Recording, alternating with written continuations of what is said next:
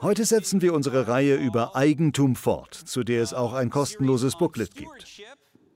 Wir reden über Geld, als würde es nicht uns, sondern Gott gehören. Wie geht man weise mit Geld um?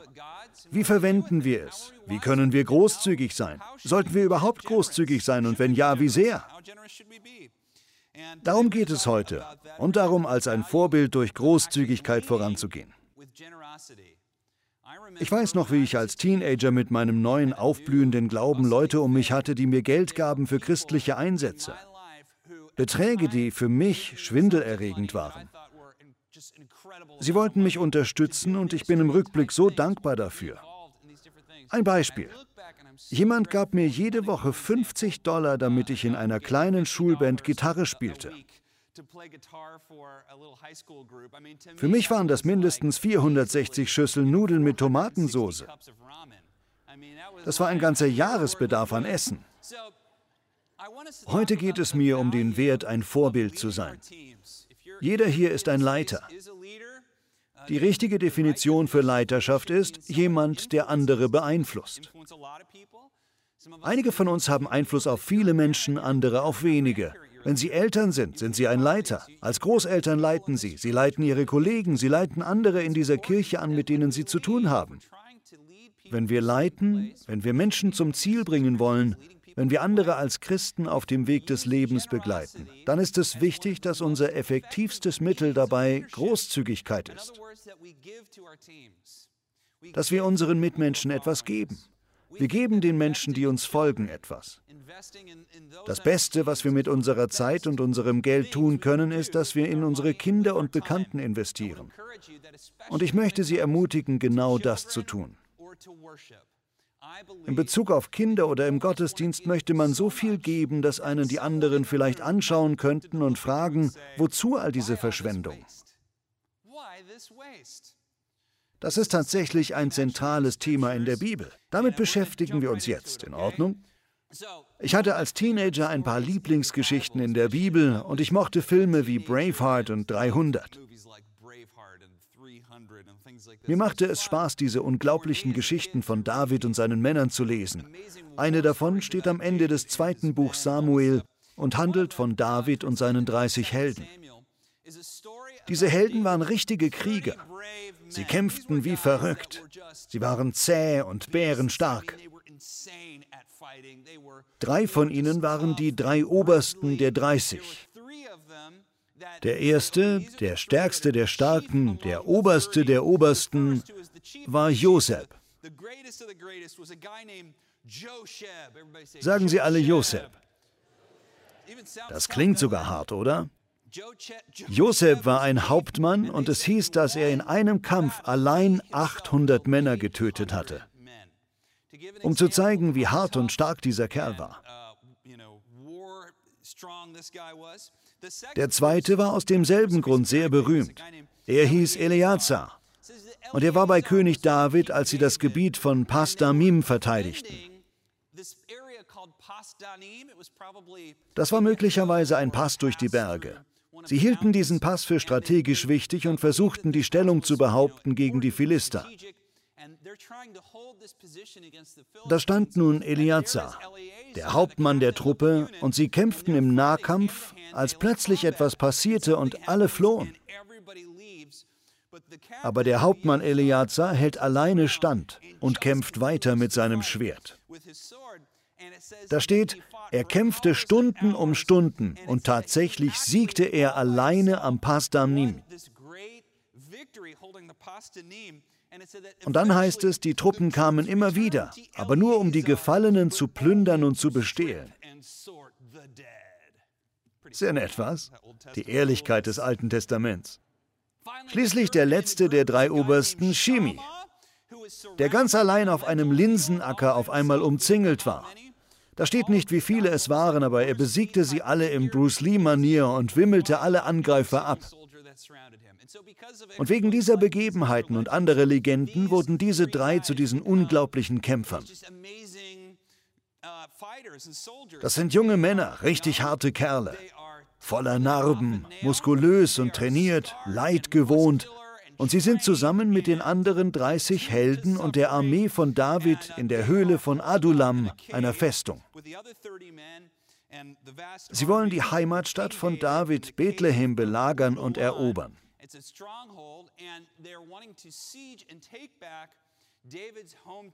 Klar soweit? Okay, es geht um Krieg, offensichtlich. Sie werden also in einer Höhle aufgehalten. David ist zwar ihr König, aber auch ihr General und ist mit diesen Männern durch dick und dünn gegangen. Siege und Opfer. Jetzt sind sie in dieser Höhle. Es ist eine Höhle in der Wüste und alle haben Durst. Waren Sie schon mal durstig? So richtig durstig. Ich war es und weiß, Hunger haben ist eines, aber Durst ist viel schlimmer.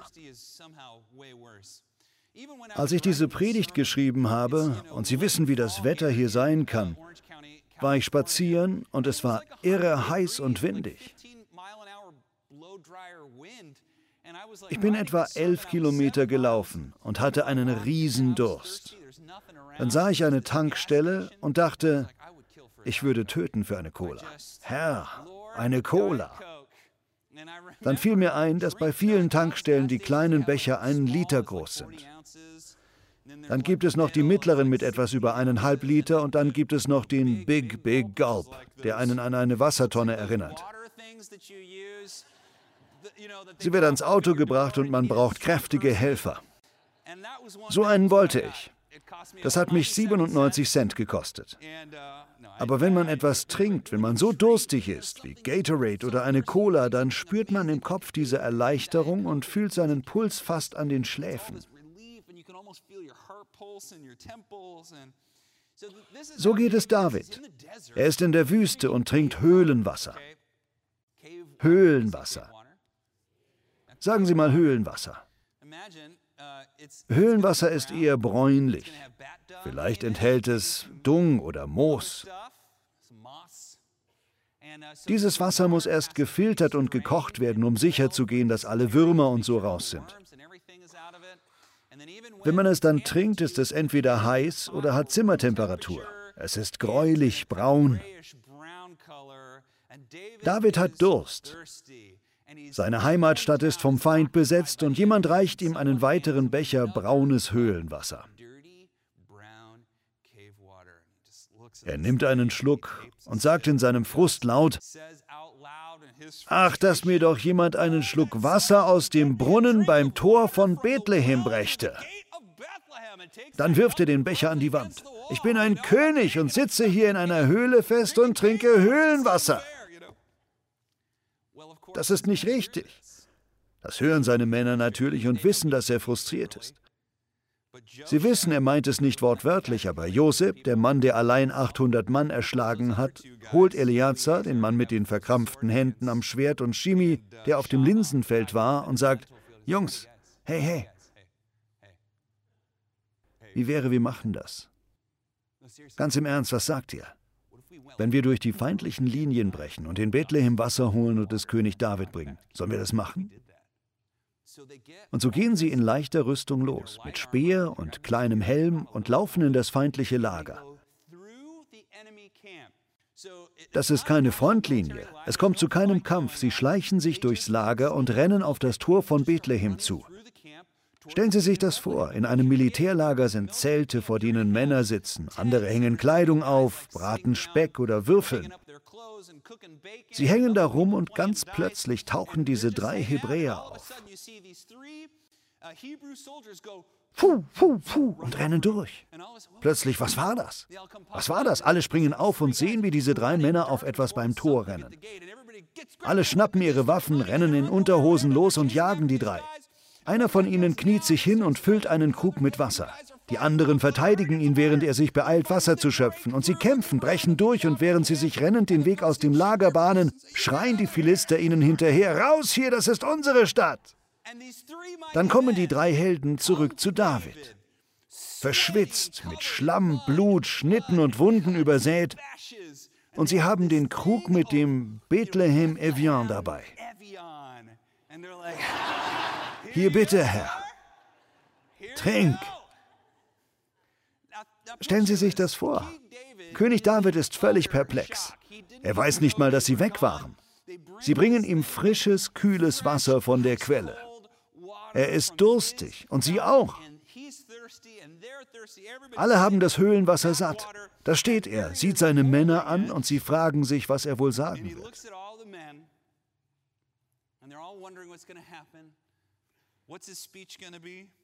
Und er sagt, es sei fern von mir, das zu tun, Herr. Ein Gebet, ha?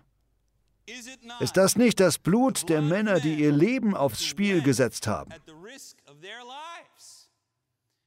Und dann steht in der Bibel, dass er das Wasser als Opfer vor Gott ausgießt. Jeder hier, der zuhört, könnte jetzt fragen, wozu so eine Verschwendung? Was für eine Verschwendung. Gib es doch wenigstens den Männern, die es dir gebracht haben. Ich kann Ihnen eines versprechen. Keiner der Männer sagte, wozu diese Verschwendung. Das hat keinen frustriert oder verwirrt.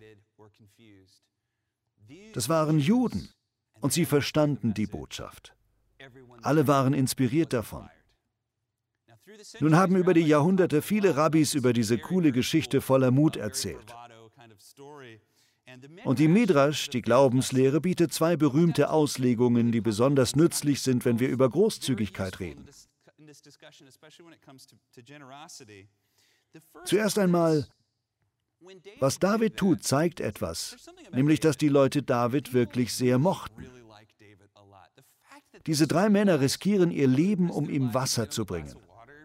Das zeigt, dass David etwas Liebenswertes, Anziehendes hatte das Leute dazu brachte, in seiner Nähe sein zu wollen, ihm zu folgen, ihn zu beeindrucken und zu seinem inneren Kreis gehören zu wollen. Und ich finde, es sind solche Dinge, die David zu einem großen Anführer machen. Davids Botschaft an seine Männer, als er das Wasser vor Gott ausgießt, ist, alle trinken oder keiner. Das war der Aufruf, Bethlehem zurückzuerobern. Glauben Sie, David wollte nicht trinken, aber sicher wollte er das kalte Wasser aus Bethlehem trinken. Aber er goss es aus, weil er glaubte, wie Simon Sinek sagt, Anführer essen als Letzte. Und sie trinken zuletzt. Die Bestimmung eines Anführers ist es, in seine Nachfolger zu investieren, dem Team zu dienen und großzügig ins Team zu geben. Daran glaubte David. Und Jesus selbst lehrt das auch. Die Letzten werden die Ersten sein.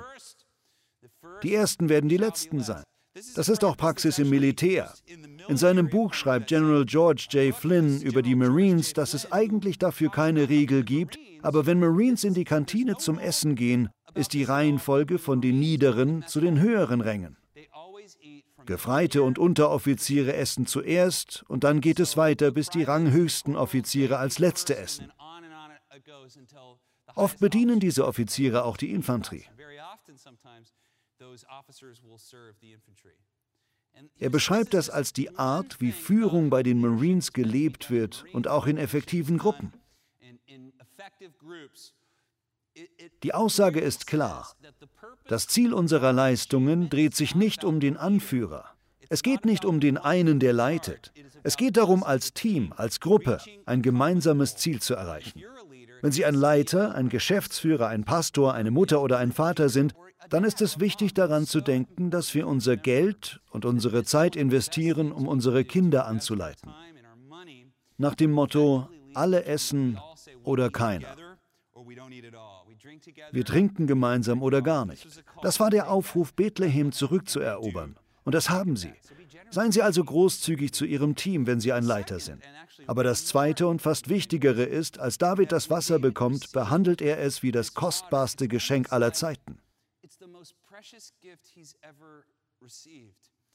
Und erinnern Sie sich, er verschwendet es nicht. Er schüttet es nicht einfach weg, sondern es steht, er gießt es als Opfer der Anbetung vor Gott aus. Ein levitischer Anbetungsakt. Er gießt es aus und sagt, dieses Wasser ist so besonders und heilig, dass niemand würdig ist, es zu trinken, nur der Herr. Der Herr allein verdient etwas so Großartiges. Er sagt damit, das Gesetz ist, dass wir das Allerbeste hergeben und es Gott schenken. Unsere ersten Früchte. Abels Früchte, nicht keins. Wir geben unser Bestes zur Anbetung Gottes. Ich finde es sehr wichtig, dass wir auf eine Weise Gott anbeten und ihn ehren, dass Leute, die ihn nicht kennen, fragen könnten, wozu diese Verschwendung? Was für eine Verschwendung! Das liebe ich so an der Bibel. Sie lehrt uns, dass es unseren Alltag in Balance bringt, wenn wir verstehen, dass manches einfach überzogen großzügig sein muss. Eine Geschichte, die in enger Verbindung mit dieser steht, ist die vom Alabasterkrug. Im Markus-Evangelium Kapitel 14 ist Jesus in Bethanien. Wer heißt hier Bethany? Heben Sie nicht die Hand. Bethany ist ein wunderschöner Name, nicht wahr? Meine Schwägerin heißt Bethany, aber Bethanien heißt eigentlich Haus des Leidens im Hebräischen. Ich finde das eigenartig, aber egal. Haus des Leidens. Vielleicht denkt man dabei an Maria und Martha in Bethanien mit Lazarus. In diesem Fall sind sie im Haus von Simon dem Aussätzigen.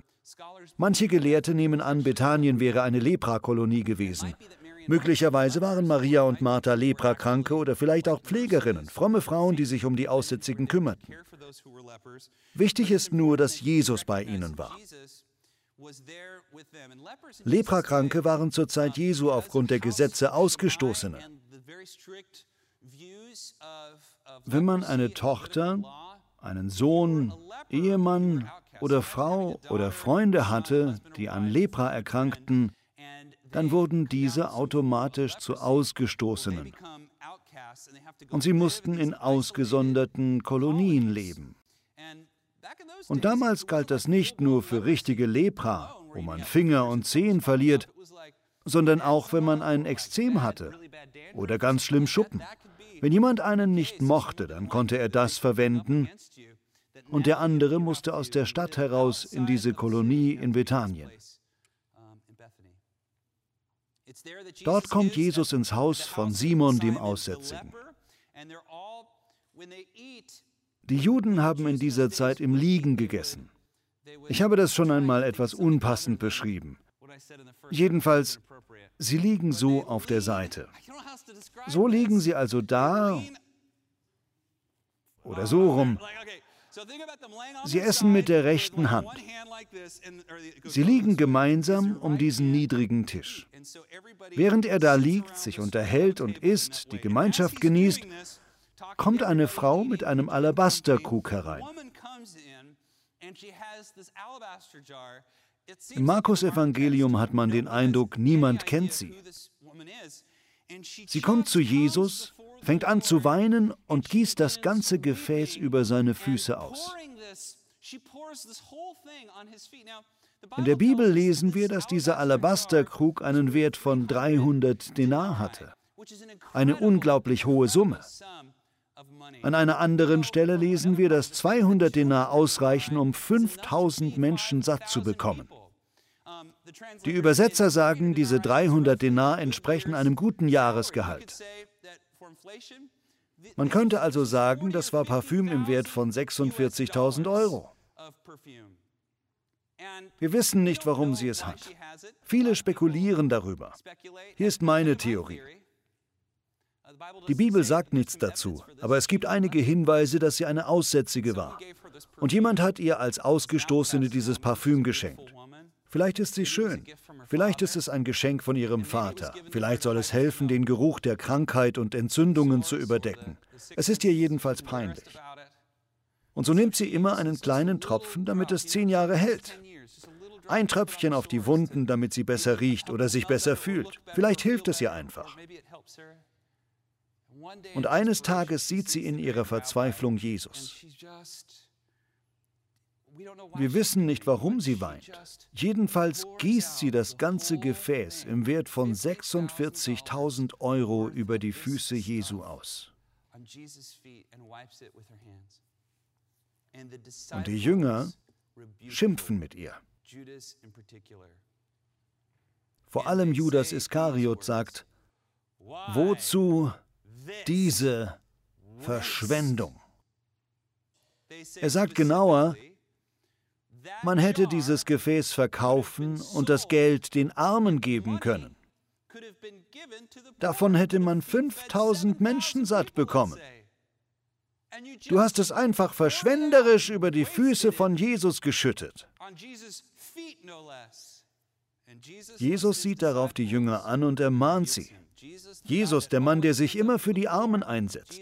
Dieser Jesus, der davon redet, dass am Ende der Zeiten wir alle aufgeteilt werden in Schafe und Böcke, je nachdem, um wen wir uns gekümmert haben. Er ermahnt seine Jünger und sagt diesen schönen Satz, was sie getan hat, wird überall erzählt werden, wo das Evangelium verkündet wird. Wow, das sagt viel aus, oder? Er sagt, die Armen habt ihr immer bei euch, aber mich nur einen kurzen Augenblick. Ich glaube, darin liegt eine Lehre. Wir meinen oft in der Kirche, wir müssten uns auf eine Seite schlagen, wenn es darum geht, ob man sich um die Armen kümmern sollte oder ob man das Geld für andere Dinge verwenden sollte. Aber Jesus, der größte Anwalt der Armen, macht hier ganz klar, dass es Momente der Verschwendung in der Anbetung geben soll. Und wissen Sie was? Manchmal liegt etwas Verschwenderisches im Umgang mit unseren Kindern oder der Familie. Viele von uns kennen jemand wie Judas. Wussten Sie übrigens, dass im Markus Evangelium beschrieben wird, wie Judas nach dieser Geschichte diesen letzten Strohhalm nicht ergreift? Jesus sieht Judas, als er sagt, das Geld sollte an die Armen gehen, an und sagt, nein, sie hat etwas Schönes getan, man wird sich an sie erinnern. Nach diesem Moment verlässt ihn Judas, geht zu den Sadduzäern und sagt, okay, ich verrate ihn, das war's für mich. Daran muss ich mich erinnern. Ich weiß noch als Student, als ich von der Universität kam, da wusste ich einfach alles. Oh Mann, ich war eine Art Staatsanwalt. Ich war ein lebender Heiliger. Ich wusste genau, was alle anderen falsch machten. Hätten sie bloß mich als Leiter gehabt, hätten sie es begriffen. Und ich erinnere mich, wie ich als Jugendpastor in die Crystal Cathedral kam. Und als Schuller war es für mich okay, meine eigene Kirche zu kritisieren. Ich leitete damals eine Gruppe und redete mit einem jungen Mann in meiner Gruppe. Wahrscheinlich wollte ich ihn auch beeindrucken und cooler sein. Ich sah ihn an und meinte, diese Crystal Cathedral, guck dir das ganze Zeug an. Damit hätte man den Armen helfen können. Er darauf, den Armen helfen? Ich ja. Er meinte, wir helfen den Armen. Und ich wieder, nein, ich meine, das könnte ein Obdachlosenheim sein, das könnten Lebensmittel sein. Er fragte mich, wann hast du zuletzt den Armen geholfen? Ich sagte, keine Ahnung, nicht lange her. In Wirklichkeit waren es Jahre. Ich saß herum und spielte World of Warcraft. Wann hast du zuletzt den Armen geholfen? Keine Ahnung, meinte ich. Dann meinte er, wir sind letzten Samstag losgezogen und haben 100 Kinder mit Nahrung versorgt. Und ich so, oh, toll, toll, klasse. Und am Donnerstag haben wir überall in der Stadt Essen verteilt. Ich wieder, das ist ja echt toll. Er wieder, ja, und wir haben Kids aus der Stadt, die Freitagabends kommen zum Breakdance. Viele von ihnen haben kein Zuhause, das sind Hunderte. Ich sagte, das ist doch wunderbar. Er meinte, du solltest mal kommen. Hört sich an, als hättest du schon lange keinem Armen mehr geholfen. Und ich, ja, sollte ich wohl. Ist es nicht eigenartig, wie wir einfach annehmen, dass wenn viel Geld für etwas Schönes ausgegeben wird, kein Geld für das andere da ist? Und wir sind so schnell dabei, die Kirche zu verurteilen und zu kritisieren. Ich war und bin tatsächlich ein Anwalt der Armen und habe den Armen viel gedient und tue es noch. Und ich habe bemerkt, dass die Crystal Cathedral auch ein Geschenk an die Armen war. Viele der armen Obdachlosen sind in die Turnhalle gegangen, haben sich geduscht, einen Anzug angezogen und vielleicht sind einige von ihnen hier. Sie kommen in die Kirche, treffen ihre Freunde und haben eine schöne Zeit. Ich erinnere mich noch an einen Mann namens Ray. Ich sagte, Ray, können wir für dich eine Wohnung finden? Er gehörte zur Gemeinde. Jeder wusste, dass er obdachlos war. Er war an paranoider Schizophrenie erkrankt und ich sagte, wir suchen dir eine Wohnung. Er sah mich an und sagte, Bobby, ich lebe jetzt seit 20 Jahren und so, ich kann in keine Wohnung. Manchmal gibt es Momente, wo ich denke, dass Gegenstände mich beobachten und ich sehe was in der Ecke und dann flüchte ich. Ich kann in keiner Wohnung leben. Halte einfach diese Kirche am Leben, das ist mein Zuhause. Ich fand das beeindruckend. Wir sind so selbstgerecht, wenn wir daran denken, den Armen zu helfen. Wir setzen uns immer für die Armen ein und sind Propheten für die Armen, aber seien wir nicht zu schnell darin, die Frau zu verurteilen, die ihren Alabasterkrug über Jesus ausgießt. Es hat etwas Wunderschönes, dem Herrn so viel zu schenken, dass jemand anderes hinsieht und sagt, was für eine Verschwendung. Wozu? Und ich finde, das trifft besonders auf unsere Kinder zu. Damit komme ich zum Ende. Mein Schwiegervater sagt folgenden Satz sehr oft und gern. Hannahs Vater liebt Teenager. Er ist Geschäftsmann und hat viel von dem Geld genommen, mit dem er auch eine neue Filiale seiner Optikerkette hätte eröffnen können, und hat es stattdessen für Volleyballfelder für Jugendliche ausgegeben. Und er hat Missionsgesellschaften unterstützt. Er hätte auch viel Zeit darauf verwenden können, noch erfolgreicher in seinem Geschäft zu sein. Aber er sagte nein. Ich will, dass meine ersten Früchte für meine Kinder und deren Freunde sind. Es ist mir egal, ob es meinem Geschäft schadet. Ich will, dass Menschen mit dem Evangelium von Jesus Christus erreicht werden. Und Gott hat ihn dafür gesegnet. Ich war einer dieser Freunde. Ich war der Jugendliche, dem er 50 Dollar bezahlt hat, damit ich Lobpreislieder spiele, was ich am Anfang erzählt habe. Das hat mein Leben verändert und ich habe Hannah geheiratet. Obwohl die Reihenfolge war umgekehrt. Ich war zuerst in Hannah verliebt, dann traf ich ihren Vater. Also, geben Sie verschwenderisch. Beschenken Sie Gott und beschenken Sie Menschen in Not. Und sorgen Sie sich nicht um die Zeit, die Sie in Ihre Kinder, Teenager und die Mission investieren. Haben Sie dort, wo Gott Sie hingestellt hat, keine Angst, das Wasser auszugießen. Haben Sie keine Angst, Ihr Team anzusehen und zu sagen, wir gehen gemeinsam über die Ziellinie. Und denken Sie immer daran, Großzügigkeit ist die beste Art, Menschen anzuführen. Herr, danke, dass es niemand gibt, der so großzügig ist wie du. Du hast die Welt so sehr geliebt, dass du gegeben hast. Und wir sind so dankbar für deinen Sohn Jesus. In seinem Namen beten wir. Amen.